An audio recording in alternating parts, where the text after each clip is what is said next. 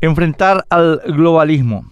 El pasado jueves 15 en Mesa por ABCTV entrevisté al ministro designado de Justicia Ángel Ramón Barcini, quien comentó al público que el equipo del nuevo gobierno de Santiago Peña ya realizó una reunión para estudiar cómo hacer frente al desafío globalista. El programa ideológico impulsa el Foro Económico Mundial a través de sus brazos ejecutores, la Unión Europea y el actual gobierno norteamericano.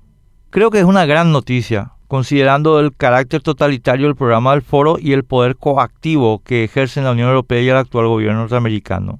El camino que está tomando Santi es muy prometedor y a mí me entusiasma mucho, pero entre el dicho y el hecho suele haber largo trecho.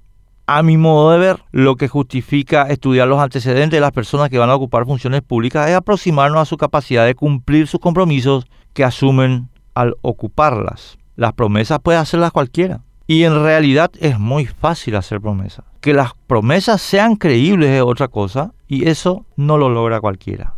El equipo de Honor Colorado, encabezado por Horacio Cartes, es el equipo que firmó todos, casi sin excepciones todos, los acuerdos que dañan hoy la soberanía nacional en beneficio del programa globalista del foro, desde el Acuerdo de París hasta las normas que enajenan nuestra gobernanza. Estoy sosteniendo desde la campaña para derogar la colonial ley 6659 que entrega a la Unión Europea y a sus empresas autodenominadas ONG la dirección de nuestra política educativa, que tengo dudas acerca de la sinceridad de Horacio y su movimiento. Las tengo porque creo que Horacio y muchos en su equipo necesitan una relegitimación internacionalmente reconocida y porque sé que el foro es un organismo corrupto que con tal de implementar su agenda totalitaria presta su bendición a cualquiera que se le rinda sin importar en qué anda metido. Lo prueba más allá de toda duda el blanqueo que el foro y sus medios de comunicación, CNN, New York Times, Washington Post, El País de Madrid, The Guardian, ABC News,